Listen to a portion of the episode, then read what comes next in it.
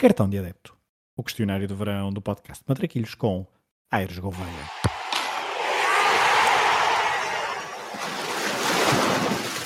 Olha a bolinha com creme, sem creme e com Nutella. Tem a mãe que não engorda, só larga. Olha a bolinha. Antes de dar o pontapé de saída para este conjunto de respostas, eu queria desde já saudar todos, dizendo um olá e agradecendo desde já, portanto, o Rui e o Pedro pelo convite feito para, este, para responder a este autêntico questionário de post futebolístico, neste caso. Um, apenas queria dizer que as respostas irão refletir muito, muito a escolha do dia, ou seja, Uh, muito provavelmente, se eu gravasse amanhã, as respostas seriam diferentes, mas uh, e, e estando a gravar isto com, com imensos dias de, de- depois do que me foi requerido, uh, é, é, é natural que várias respostas que eu aqui vá dar já tenham sido dadas por, e bem por outros com, convidados. Qual o jogo que gostavas de ter visto no estádio? Eu creio que o Argentina e Inglaterra no México 86 era um dos jogos que eu adorava ter visto ao vivo. Um, aquela imagem do Azteca um, que todos nós temos de, do sol a bater na, na, na estrutura do, do estádio, todo, tipo, todo o contexto geopolítico e, e, e todo o contexto de, de confrontação que houve tipo, para esse jogo. Um, mesmo a, a genialidade dos golos, a a genialidade de um, de um, de um grande artista chamado, grande artista, de um grande jo- jogador chamado Diego Armando Mar- Maradona, tu, tipo, tudo isso leva-me a, escolher também e a, e, a, e a ter que referir esse jogo que ocorreu a 22 de junho de 1986. Um, eu, eu, em especial, eh, apesar de eu ter 3 anos eh, e, só, e só ter deparado com o jogo an- anos mais tarde, deparei-me com o jogo na minha infância e por, e por incrível que pareça, nos intervalos de outros jogos de futebol, em que a RTP Madeira, por ausência de publicidade, eh, passava videoclipes de bandas e passava um clipe de, de imagens de futebol com, tipo, construído ou com uma banda sonora do, do Danúbio Azul, que é uma coisa muito, muito engraçada. Eu não sei se era a RTP Madeira ou se era uma, se era uma montagem feita por, tipo, por alguém na RTP Nacional, mas mas é, essa montagem marcou-me imenso porque inicia precisamente com essa imagem do sol refletir a, a estrutura do Azteca nesse jogo e, e finaliza, portanto, com, com o gol do século, não é?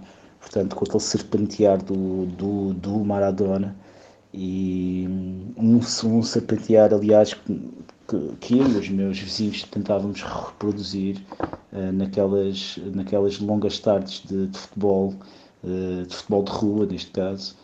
E, portanto, isso é algo que me, que me, que me toca imenso e, e, portanto, eu teria sempre que referir esse jogo.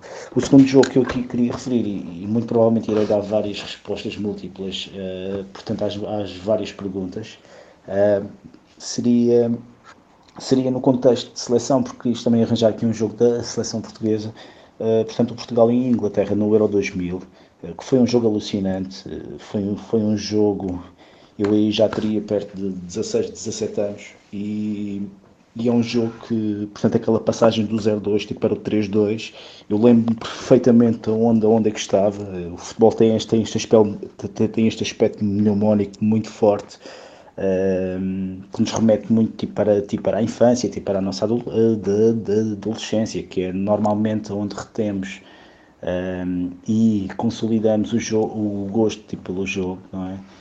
E, e portanto aquele grito de revolta naquele, naquele remate do Luís Figo, a cabeçada impossível do João Vieira Pinto, que era um jogador que eu, que eu, que eu adorava na minha infância.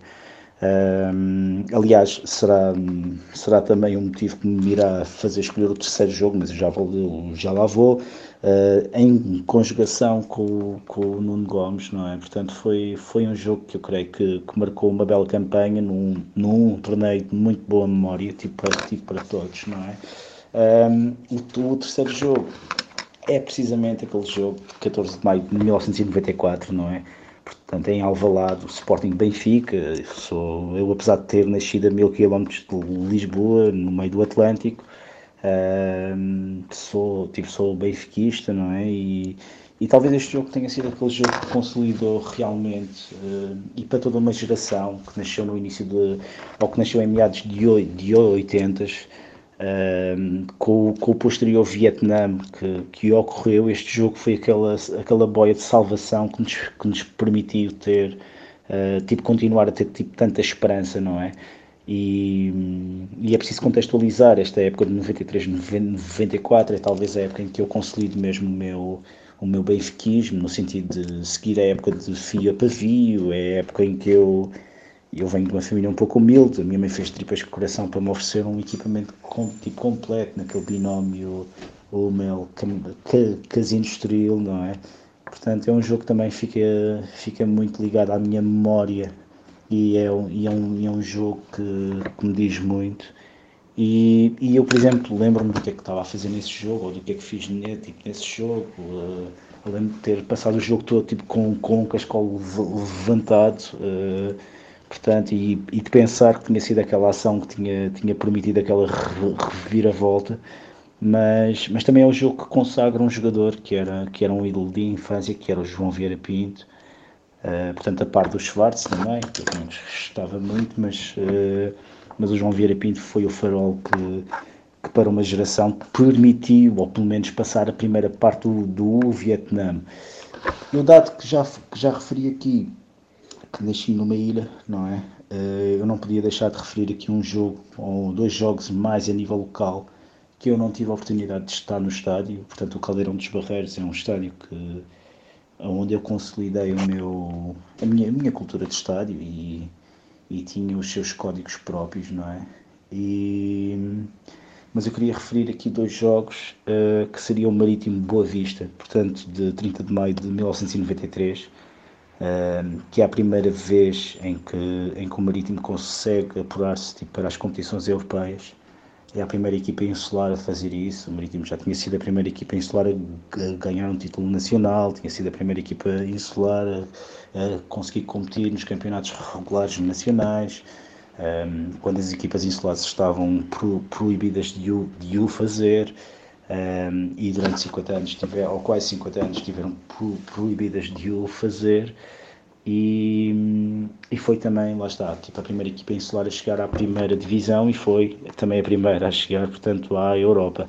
Esse jogo, o Marítimo, até o minuto 86, estava a perder 1 a 2 pelo, com, com o Boa Vista, um Boa Vista que tinha o Arthur, que tinha, que tinha o Marlon, que tinha, que tinha o Ricky, que tinha marcado dois golos, tipo, eu creio, nesse jogo.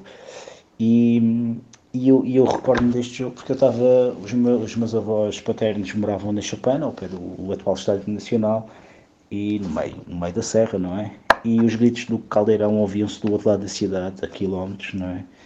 E, e foram tempos muito malucos e muito, e muito interessantes, e creio, creio que esse jogo merece também uh, ser aqui referido. Uh, apenas queria deixar mais uma menção ao Marítimo Gil, Gil, Gil Vicente, 25 de maio de 1997, por uma pequena razão só, que foi o jogo, que foi a primeira veia, ou a grande veia pública que, que Alberto João Jardim teve em quase 40 anos de, de, de governação, o que numa terra com,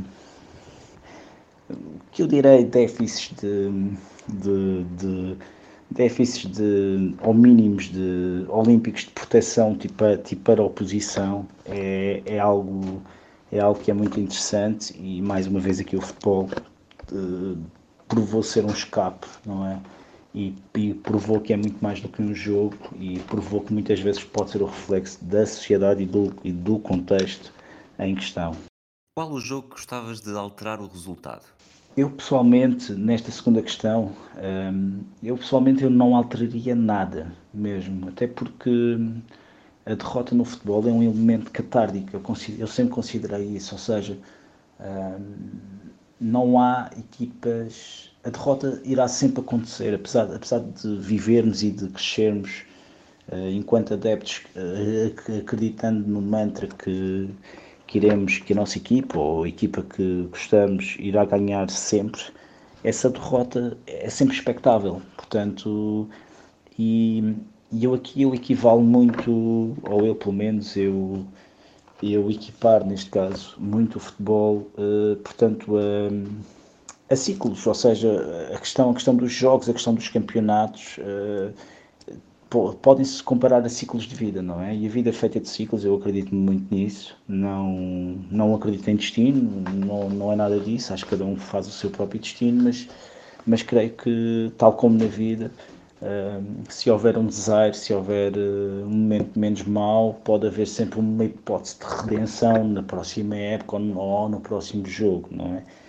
E, e, muitas vezes no futebol as derrotas são, são, são aquele ponto de partida a partir do qual a gente pode podem permitir a construção de alguma vitória ou de, uma, ou de, ou de alguma grande vitória. Portanto, respondendo muito honestamente a esta questão, eu pessoalmente não alteraria nada, mas tento dar uma resposta eu creio que o Manuel Neves, eu creio que ele, que ele fez menção a isso. Qualquer derrota na final, numa final europeia do Sport Lisboa e Benfica, uh, poderia ter sido alterada, não é? Não, poderíamos ter um, uma, um, um, museu, um museu mais bem recheado, não é? Embora, embora tenhamos uma história que, que seja muito digna e muito, e muito condigna, não é?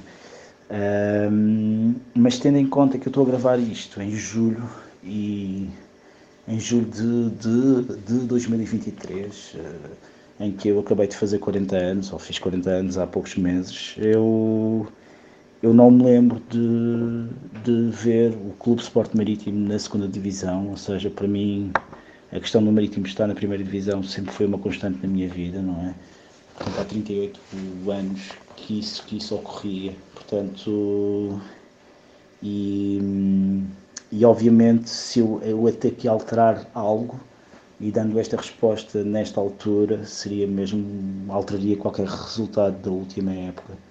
Ou, ou alguma conjugação de resultados que permitisse evitar tipo, uma descida, sem qualquer tipo de, de mérito para, tipo para o Estrela da Amadora, que é um clube pelo qual eu até tenho alguma simpatia, mas uh, mas acho que acho, acho que a divisão maior da divisão do futebol nacional maior ou a maior divisão do futebol nacional eu peço imensa desculpa uh, merecia ou merece ter um marítimo e merece ter algum representante das ilhas. Eu, as minhas raízes insulares tipo, nunca irão desaparecer e talvez neste questionário irei irei vincar muitas vezes isso. Portanto até que dar uma resposta que eu que eu acho que, não, que nunca alteraria nada, seria mesmo essa. Qual é o golo que gostarias de ter marcado? Eu creio que pá, há vários golos, não é? Tipo, como é óbvio, tipo, quando somos miúdos nós tentamos sempre marcar ou tentamos, ou tentamos emular os, os craques e os, e os ídolos que,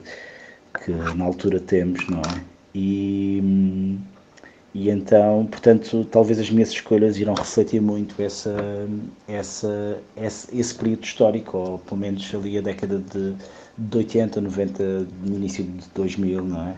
Mas, mas eu aqui, eu poderia, e, e, muito, e muitas respostas já foram dadas, eu creio que, já, que alguém já fez a referência, portanto, ao gol do século, portanto, no tal Argentina, eh, in, Inglaterra, marcado por, por, tipo por Maradona.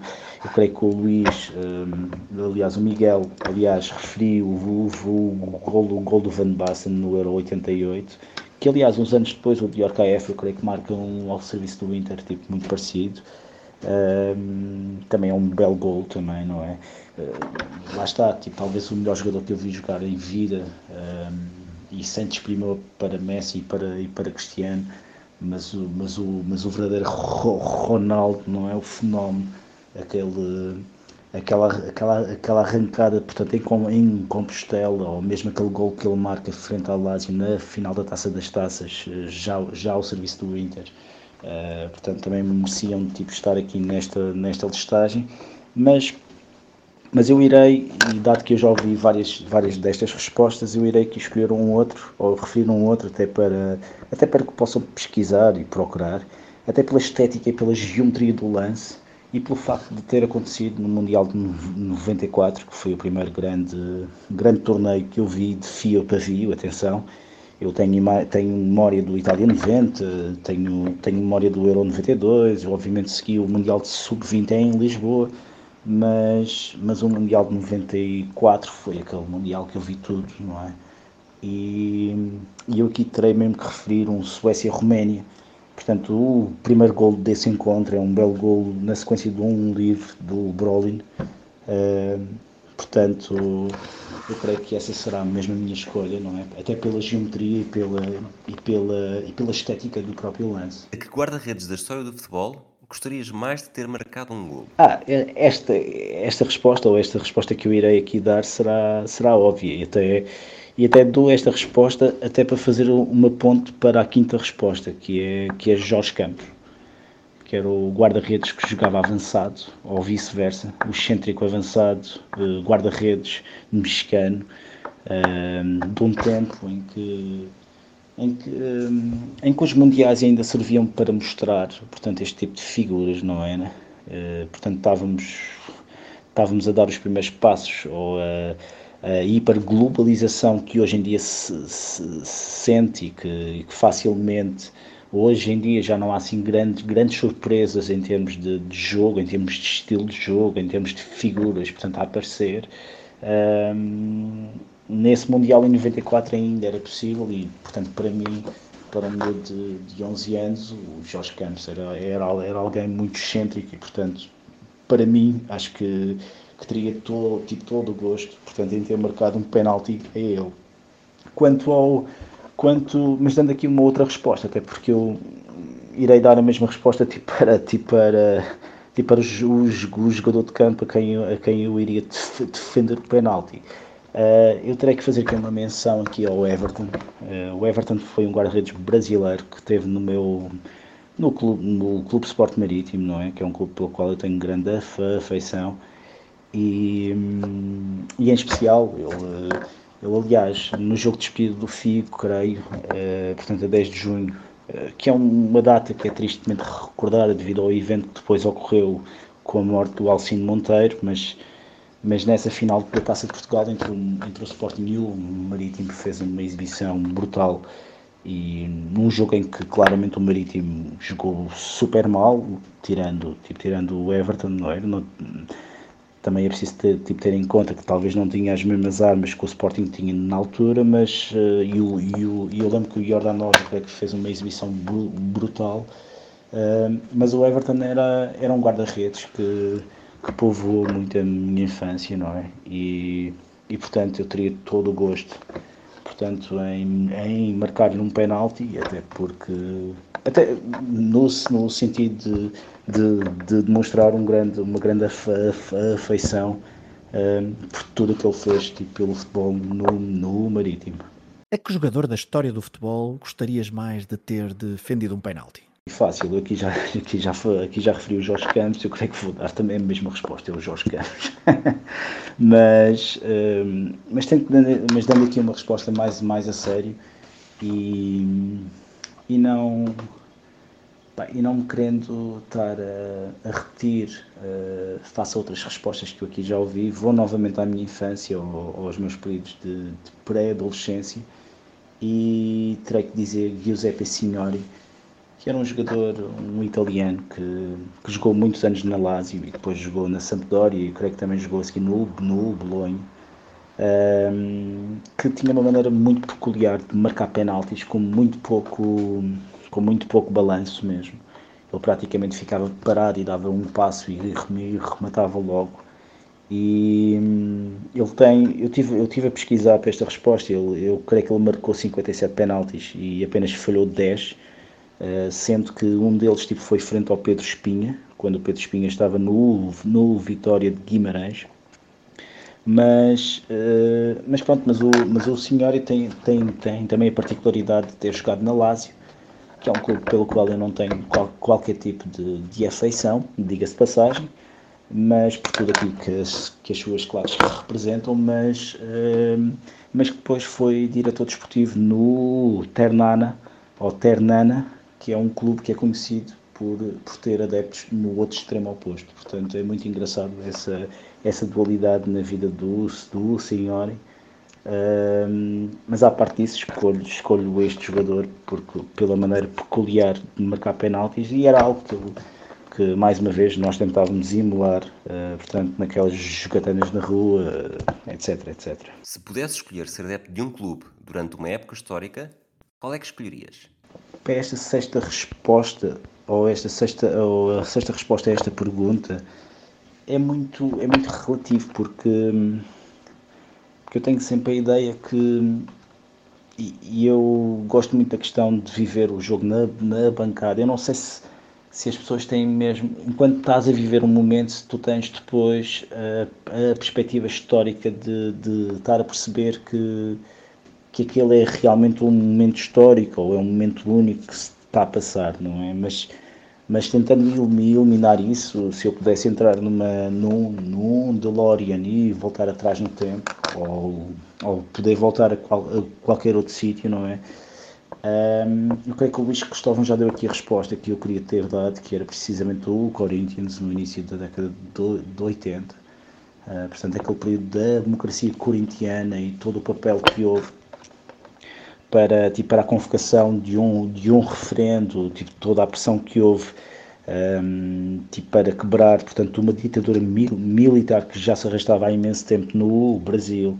Um, tipo, toda aquela união entre de adeptos, de jogadores, uh, a, tentativa de criação de uma, de uma estrutura horizontal sem, sem haver a natural hierarquia ou verticalidade que, que este tipo de organizações, tipo como os clubes têm, é muito interessante e eu creio que seria um período histórico muito, muito bom de ter vivido, lá está.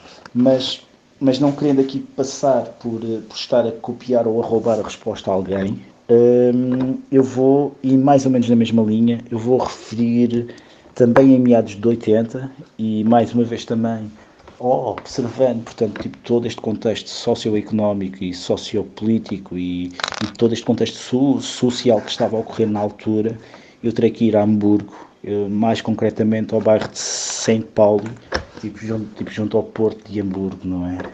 As, as cidades portuárias são é algo, é, tipo, são cidades que normalmente são pontos de, de recepção, pontos livres, pontos de, de confluência de ideias, de, de pessoas e, e em meados de 80, portanto, o São Paulo hum, começa, começa a se transformar numa espécie de oásis uh, antifascista, antirracista, antissexista, uh, tipo aquela estética do, do pirata, não é? Já agora essa estética do pirata é introduzida por um por um, por um, por um, por um cantor de uma banda punk, um, portanto alemã, que era também um squatter, na altura a zona de Saint, Saint Pauli tinha muitas casas abandonadas e havia muitos jovens, portanto, a ocupar e a fazer comunas.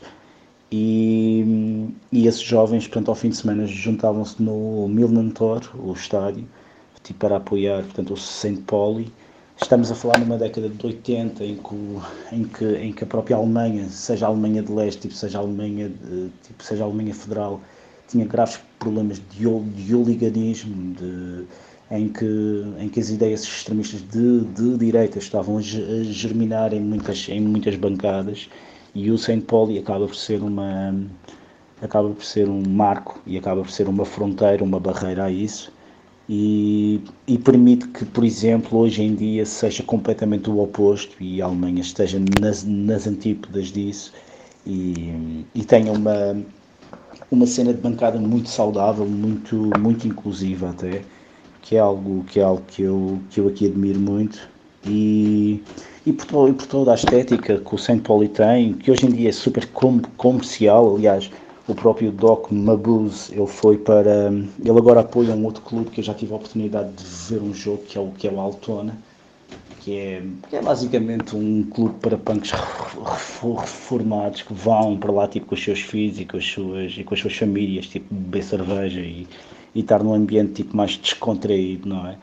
Mas. Hum, mas, mas por tudo isso o Saint Paulo ainda, ainda, ainda, ainda representa portanto essa luz e, e talvez essa excessiva comercialização que existe também permita que o seu nome e que a sua e, e, que estas ideias tipo sejam difundidas e cheguem a mais pessoas. Portanto eu gosto de ver sempre isto tipo como um copo meio cheio e como tal tipo creio que referiria portanto essa esta altura e este e este clube combinação clube-treinador nunca aconteceu mas deveria ter acontecido. Uh, eu creio que o Baquer deu aqui uma bela resposta, que é o Bobby Robson no, no Benfica.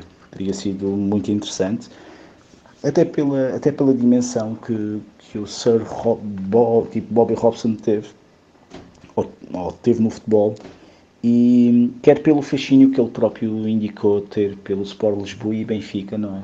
Ele morava perto, perto do estádio e referiu isso nas suas memórias e, portanto, isso até poderia ter sido muito, muito engraçado. A outra opção que eu aqui tinha era uma opção mais, não sei, ligando aqui à questão da ilha, eh, era engraçado ver o Leonardo Jardim no Marítimo, ver o que é que ele poderia ter feito numa fase inicial da sua carreira, não é? E, hum, mas pronto, isso, isso, não, isso não aconteceu.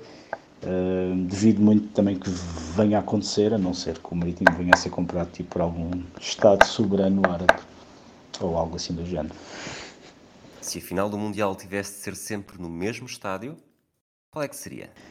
Epá, eu, eu, eu aqui, esta resposta, eu, esta pergunta, eu acho que a minha resposta inicial era, era que seria super chato, não é? Não sei se seria, seria bom termos sempre o mesmo estádio, não é? Mundial sempre no mesmo estádio era, era super chato. Aliás, acho que uma das belezas deste tipo de, de, de torneios é o facto de, de, poder dar a conhecer novos estádios, de poder ocorrerem este, estes eventos em, em estádios diferentes. A, a mim, a nível pessoal, dá-me muito gosto de estar a pesquisar tipo, sobre os estádios, tipo, sobre as cidades, etc, etc um, mas, mas sei lá, acho que a resposta, pronto, enfim, eu tenho que dar uma resposta, não é? Sei lá, acho que entre o Wembley, San, tipo San Siro, que eu agora fiz, visitei em abril passado e que infelizmente tipo, vai abaixo, não é? Um, ou mesmo, ou mesmo, ou mesmo Maracanã, que eu nunca visitei, ou, ou mesmo o Centenário, portanto, assim, estádios grandes, não é? Estádios que pudessem acomodar estádios icónicos, estádios míticos, um, portanto, seriam sempre escolhas eh, válidas. Eu aqui poderia dizer aqui 10 estádios, sei lá, já estive no, San, no, no Diego Armando Maradona, que era o São Paulo, uh, portanto em Nápoles e adorei, já estive no Celtic Park e adorei, um, já estive em inúmeros estádios, já estive no Westfalen, em Dortmund e adorei também a ambiência. Portanto, isso depende imenso também do tipo de equipas que estão presentes, do tipo de adeptos que estão. Receio que, por exemplo, eu sei que o Wembley tem uma carga e tem um, tem um misticismo próprio, mas receio que esteja muito plastificado, não é? Aliás, estas novas arenas quase todas, ou são quase todas iguais, não é?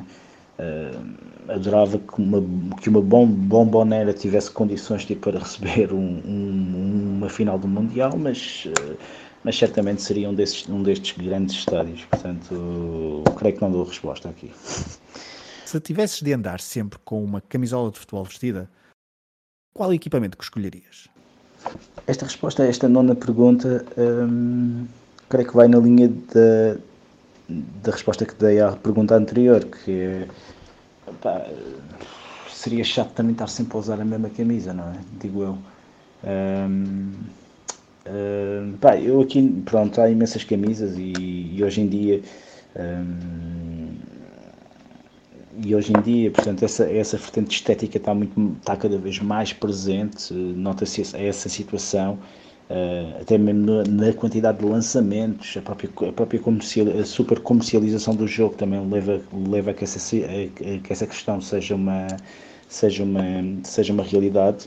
Mas, mas aqui eu creio que há sempre um retorno à infância, não é? E, portanto, qualquer equipamento retro que dos nossos clubes seria, seria o clube ideal. Eu aqui já falei do binómio Hummel, Hummel Fnac Casino Estoril, para mim será sempre uma escolha, não é? Mas, por exemplo, no meu clube, portanto, no, no Benfica, a combinação Adidas com a Shell nos anos 80 é ótima. Qualquer equipamento retro da, da Adidas, tipo, para mim é ótimo, sei lá, enfim, até mesmo de, de adversários tipo, com os quais eu não tenho tipo, qualquer tipo de relação, consigo ver essa situação a nível estético, se é, se é bom ou não. Um, eu felizmente tenho, tenho um equipamento da Holanda 88, já uma réplica também. Tenho, por exemplo, e, embora seja mais time, time Boca, porque gosto de clubes populares ou, ou de matriz popular, tenho também uma, uma réplica do Francescoli do River Plate, e é uma camisa que eu até uso.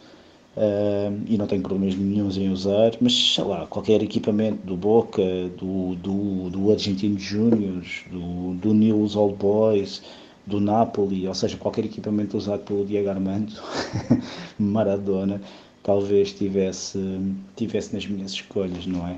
Menção também, e tal como o Manuel Neves disse, o Roma Barilha, aquela combinação é muito boa.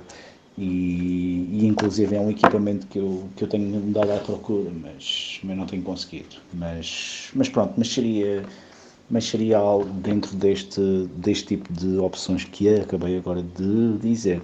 Se tivesse de trocar de identidade com um jogador de futebol, do presente ou do passado, qual é que escolhias? Epá, eu, mais uma vez, eh, eu aqui pensando um pouco nessa questão, eu talvez diria, e fazendo, fazendo a ponte com, com o podcast que, que tenho com o João Tibério e com o Sérgio Ingrácia, talvez o Vitor Batista, não é? Um, até porque até porque eu gosto imenso de heróis com pés de barro, eu gosto muito de ídolos que tenham defeitos, não é? Poderia dizer um, um Maradona, tipo, claramente, é uma figura que, que eu senti imensa morte dele, sei lá, ah, poderia também dizer, e creio que alguém disse, Sócrates, que aliás tipo, tem a melhor bio, bio, biografia escrita tipo, tipo, sobre um jogo, tipo sobre um jogador de futebol, que é do Andy Dowie, se é que eu posso fazer essa, essa recomendação. Mas, mas talvez fosse o Vitor Batista, até porque até porque o Vitor Batista era é, é muitas vezes visto pelo lado muito cómico ou lúdico, ou pelo lado muito trágico, pela trágico, tipo, tipo pela trágica comédia que se, que se transformou a sua vida, não é? Pelo episódio do brinco, pela, pela dependência, portanto, em heroína, etc, etc. Mas, uh, mas eu creio que o Vitor Batista foi uma representação ou foi uma representação do próprio país e da própria evolução que, Portugal fez, não é? Portanto, uma transição difícil da, da ditadura tipo para, tipo, para, tipo para a democracia, uma transição que, que não foi feita tipo sem casualidades, não é? E o Vitor Batista acaba por ser uma casualidade nesse, nessas alterações. Um, eu, por exemplo, eu pensando na questão do Vitor Batista, em termos de dependências, não é? E quando eu digo dependências estou a falar em toxicodependências, eh, em alcoolismo, etc, etc. Eu, por exemplo, cresci num meio em que, em que o alcoolismo graçava imenso, não é? E eu creio que para quem nasceu na década de 80, 70, mesmo, mesmo em 90, eu creio que na sua vida essas pessoas, tipo, ou todos nós, tipo, tipo, tivemos contacto ou conhecemos alguém que, que tinha um percurso de vida parecido ao do Vitor Batista, não é? Portanto, aliás, eu, eu escrevi agora um artigo, eu também refiro ele porque escrevi agora um artigo tipo para, tipo para uma revista, tipo para a Glória Max, se é que eu posso referir essa questão, mas e, e talvez eh, essa, essa ideia ou essa pessoa esteja muito presente na minha memória, portanto, creio que será essa a minha resposta. Qual o teu 5 ideal para um jogo? No campo do bairro? Ah, isto, isto não será um 5 que eu, que eu aqui irei dizer, mas é muito fácil. Para mim é o André, o Luís, o Fabiano, o Célio, o Márcio, o Nelson, o Costa, o Campos, o Tomé, o Tiago, o Diogo, o Dário, o Federico, o Tibério também poderia anos mais tarde também. Ou seja, no, no, futebol de rua eu não queria ter jogadores profissionais, desculpem. Eu queria ter, mas eram os meus amigos, não é?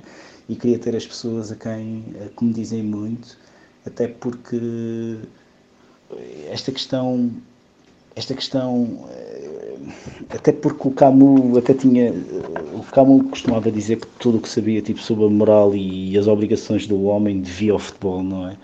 O futebol muitas vezes é retratado tipo como uma coisa fútil e é uma coisa fútil mas acaba por ser um, uma bela representação da natureza humana das, das, das relações humanas e para mim a lealdade a eh, lealdade e a honestidade é algo muito importante, não é? E, e, neste contexto de futebol de rua, para mim, faz sentido aquilo, que eu passei e a minha história, e, foi com estas pessoas. E, e sei que desvirtuei completamente aqui a natureza da resposta, porque era para dizer aqui os jogadores que eu, tipo, dos quais eu tinha alguma afeição. E posso dizer o João Vieira Pinto, o Schwartz, sei lá, o Heitor, falando assim nos casos tipo, mais, mais próximos da minha infância, não é? Mas, mas para jogar na rua, naquele contexto, naquela madeira, uma madeira que já, que já não existe, não é? Eram com estas pessoas, numa Lisboa que depois, há 20 anos atrás, também já houve imensas transformações. Uh, seria sempre com estas pessoas e, se eu tivesse que voltar, seriam, seriam estas pessoas que eu iria sempre escolhê-las. Quem é que escolhias para fazer dupla contigo numa partida de matraquilhos? É pá, esqueçam a competitividade. Quando estás a jogar tipo matraquilhos, sim, ok, obviamente tu queres ganhar, mas, mas também queres estar a passar ali. Pá, matraquilhos, tipo, pá, tipo, tem que ser com alguém que beba copos, que fume, pá, enfim. Eu acho que.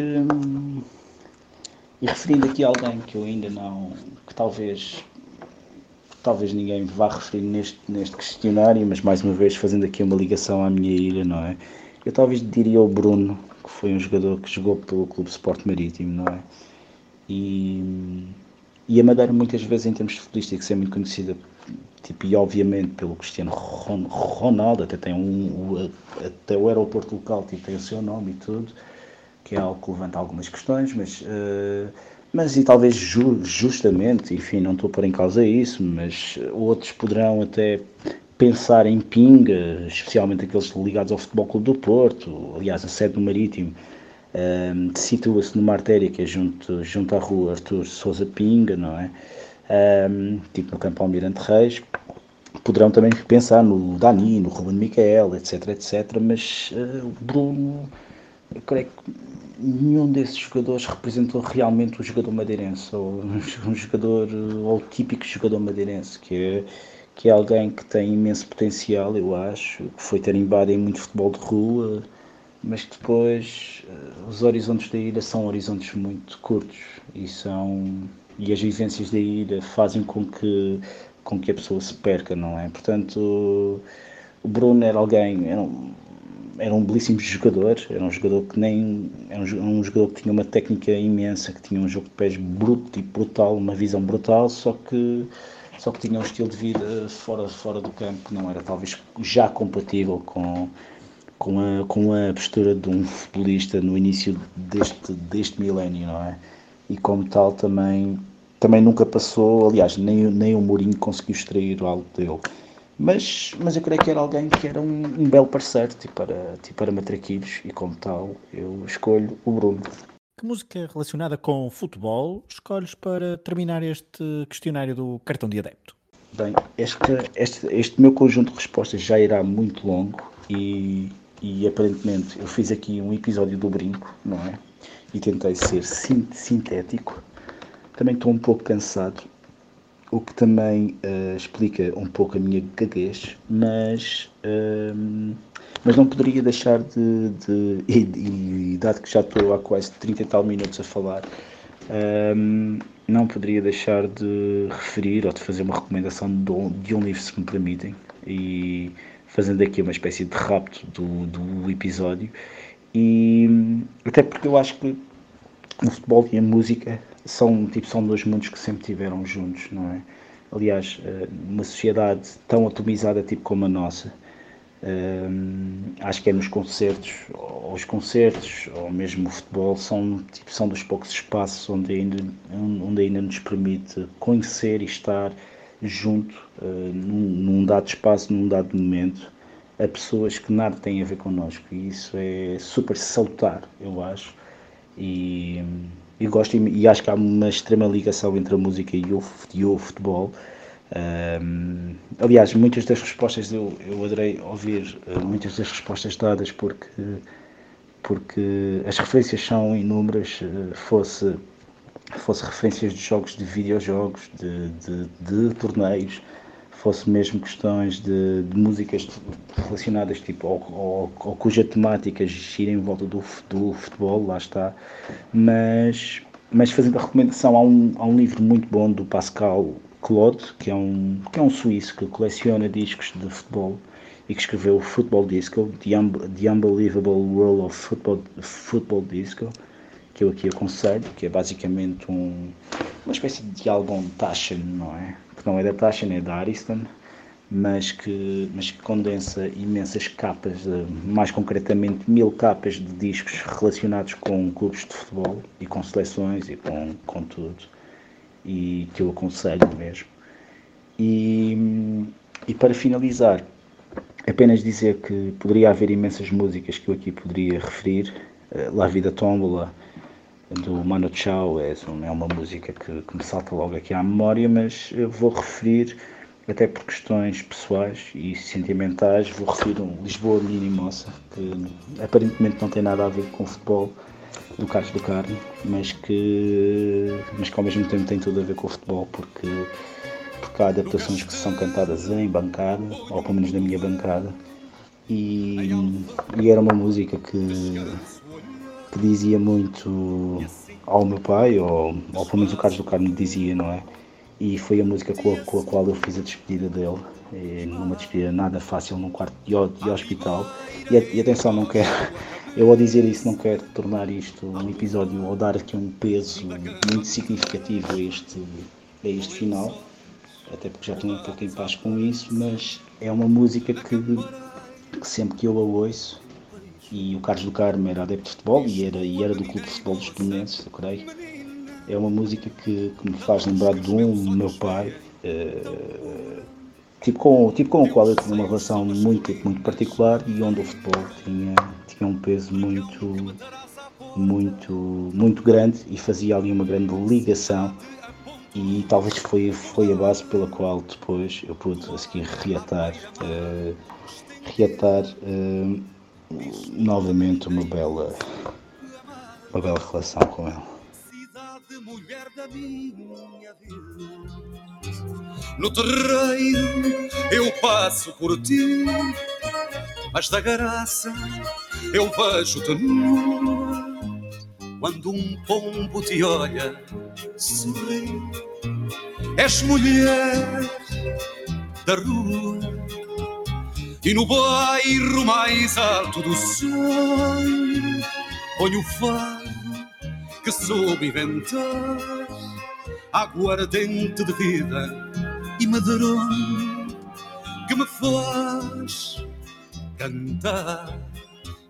Lisboa, menina e moça, menina, da luz que os meus olhos veem, tão pura. Teus seios são as colinas, varina, pregão que matarás à porta, ternura. Cidade a ponto luz, por dar toalha à beira-mar estendida Lisboa, menina e moça amada, cidade mulher da minha vida.